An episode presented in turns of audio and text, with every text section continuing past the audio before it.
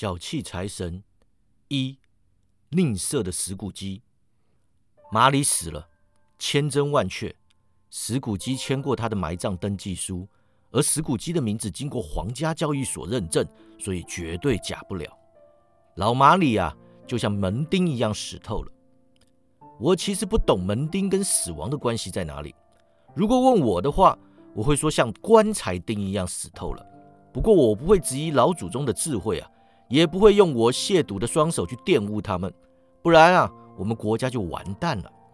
所以，请容我再说一次，老马里就像门钉一样死透了。石骨鸡知道他死了吗？当然，怎么可能不知道？石骨鸡是他多年的伙伴，唯一的继承人，唯一的朋友，唯一悼念他的人。他一直没有涂掉老马里的名字。多年之后，他们仓库门上的招牌依然漆着“石骨鸡与马里”。有时候别人称石骨鸡为石骨鸡，有时候称它为马里，他两个名字都会回应，对他而言没有差别。哦，石骨鸡是个吝啬鬼，自我封闭，沉默寡言。他体内的冷酷冻结他的五官呐，捏紧他的鼻子，凹陷他的脸颊，僵硬他的仪态。令他双眼血红，薄唇发蓝，嗓音刺耳。他的头、眉毛、下巴都蒙上了一层霜，身边的气温总是很低。从来没人在街上开心的拦下他说：“亲爱的石骨鸡，你好吗？什么时候来看我呀？”乞丐不会跟他要钱，小孩不会问他几点，男人和女人都不会找石骨鸡问路。就连导盲犬似乎都认得它呀！一看到它来，就会拉着主人闪到门廊或巷子里。耶诞节前夕，老石骨鸡坐在账房里忙。天气寒冷多雾，他听见门外的行人喘气捶胸，用力跺脚取暖。城中刚过三点，但天色已经很暗了，一整天都算不上亮。隔壁办公室窗中摇曳烛光。仿佛在有实体的棕色空气上涂抹红泥呀！雾气从墙缝和钥匙孔渗入，尽管屋外的巷道极窄，雾还是浓到看不清对面的房舍。石骨鸡账房的门是开着的，方便他监视在外面小隔间中抄写书信的办事员。石骨鸡生了一小丛火，办事员的火呀，则小得仿佛只有一小块炭，但他不能加炭呢。因为石骨鸡把炭香放在自己的房间里，于是办事员戴上白围巾，努力单靠那点微光取暖。可惜啊，他缺乏强大的想象力，所以失败了。耶诞快乐，舅舅！上帝拯救你！有人愉快地说：“来的啊，是石骨鸡的外甥。”哎，去！石骨鸡说：“哎，骗局！”石谷鸡的外甥脸色红润，相貌英俊，双眼有神，口中再度吐出白雾。耶诞节是骗局，舅舅。石谷鸡的外甥说：“我敢说你不是认真的。”哎，我很认真啊。石谷鸡说：“耶诞快乐！你有什么资格快乐呀？你有什么理由快乐呀？你很穷啊！”啊，那这么说吧，外甥愉快地说。你有什么资格阴沉啊？你有什么理由孤僻呀？你那么有钱，石骨鸡无言以对啊，就又说了声“切”，然后加个“哎，骗局”。别恼羞成怒嘛，舅舅。外甥说：“哎，活在这个充满蠢人的世界呀。”舅舅回道：“我能不怒吗？耶诞快乐！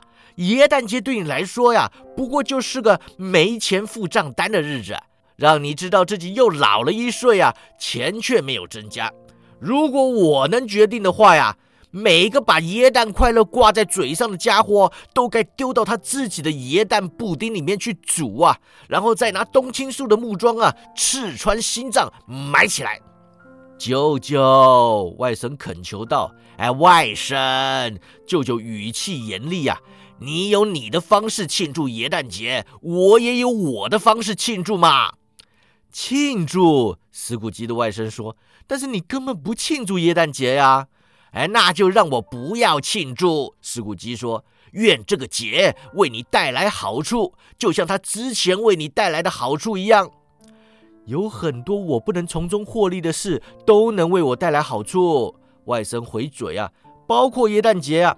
但我向来把耶诞节视为美好时光，一段亲切、宽恕、乐善好施的愉快时光啊！一年之中，唯一所有人都敞开心扉，把所有身份地位低于自己的人当作是共赴坟墓的伙伴，而非另一个种族的生物，迈向截然不同的旅程。所以，舅舅，尽管耶诞节从未在我口袋中放入一毛钱，我还是相信它对我有好处。上帝祝福耶诞节！办事员听得不由自主地鼓掌起来，他立刻发现自己失态了，连忙弄熄最后一丝火苗。还再给我发出一点声音啊！石谷基说：“你就会用失业来庆祝耶诞节。你口才很好啊，先生。”他转向外甥道：“哎，你干脆加入国会算了。不要生气，舅舅，来吧，明天跟我们一起用餐。哎，我宁愿下地狱也不去你家。”为什么？石谷基的外甥大声问：“为什么嘛？”哎，你为什么要结婚呢？石谷基问。“因为我坠入爱河呀！”“因为你坠入爱河！”石谷基吼道，仿佛那是世界上唯一比耶诞快乐还荒谬的话。午安！哎，不，舅舅，我结婚前你也没来看过我，现在又何必拿那个来当借口不来看我呀？午安！石谷基说。我不要你的东西，我没有任何要求。我们为什么不能当朋友啊？哎，午安，石谷吉说。看你如此坚持，我衷心感到遗憾。我从未与你争执过，而出于我对耶诞节的尊重啊，我会保持耶诞精神到最后。所以，耶诞快乐，舅舅。哎，午安，石谷吉说。新年快乐，午安，石谷吉说。他外甥离开前呐，在门口停步，向办事员打个招呼。办事员热情回应：“哎，又是一个呀！”石谷基喃喃说道：“我的办事员一周才算十五先令，还要养家活口，居然还说什么耶诞快乐！我干脆去疯人院算了。”这个送石谷基外甥出门的疯子又放了两个家伙进来，身材高大的绅士，外形出众。脱了帽子，站在石谷基办公室内，他们手里拿着书和纸，向他鞠躬。石谷基和马里，一名绅士看着清单说道：“哎，请问我有荣幸与石谷基先生还是马里先生交谈呢？”马里先生过世七年了，石谷基回道：“七年前的今天死的。”哎，我敢说他的事业伙伴肯定承袭了他慷慨的特质。绅士说着，拿出他的证件。哎，慷慨这个词啊，充满了不祥的征兆。石谷基皱紧眉头，交还证件。哎，在此欢乐的节庆季节，石谷基先生，绅士拿出笔说：“我们更该为穷人尽一份力。”哎，我们没有监狱吗？石谷基问。很多监狱，绅士说着放下笔。济贫院呐，石谷基大声问：“还在运作吗？”“哎，有。”绅士回道。“我希望能说没有。”“哎，所以踏行器和济贫法都在全力运转吗？”石谷基问。“两者都很忙碌啊，先生。”“哦，瞧你说的，我还以为发生了什么事导致他们失效了呢。”石谷基说。“哎，很高兴听你这么说呀。”由于他们对基督教徒的身心健康没有多少帮助，绅士回道：“我们有些人致力于筹措捐款，帮穷人买食物、饮料，还有保暖的事物。我们选择此时募捐，是因为佳节会凸显穷人的贫困，还有富人的富足。你愿意捐多少钱呢？”“哎，不捐。”石谷基回道。“您打算是匿名捐款吗？”哎，我要你别来烦我呀！石谷基说：“我不会在耶诞节让自己快乐，自然也不会去让别人快乐。我有付钱支持刚刚提到的那些机构啦，他们呐已经花了很多经费，呃，穷人就去那里待着。很多人去不了啊，很多人宁愿死也不要去。如果他们宁愿死啊，石谷基说：啊，那就快点去死，呃，降低过剩的人口嘛。”哎，再说，我可不知道有这种事，但您听说过呀？绅士说：“哎，那不关我的事啊。”石谷基回道：“人呐，只该管好自己的事情，哎，不必多管其他人的闲事了。我自己的事就够我忙的了。午安，两位绅士。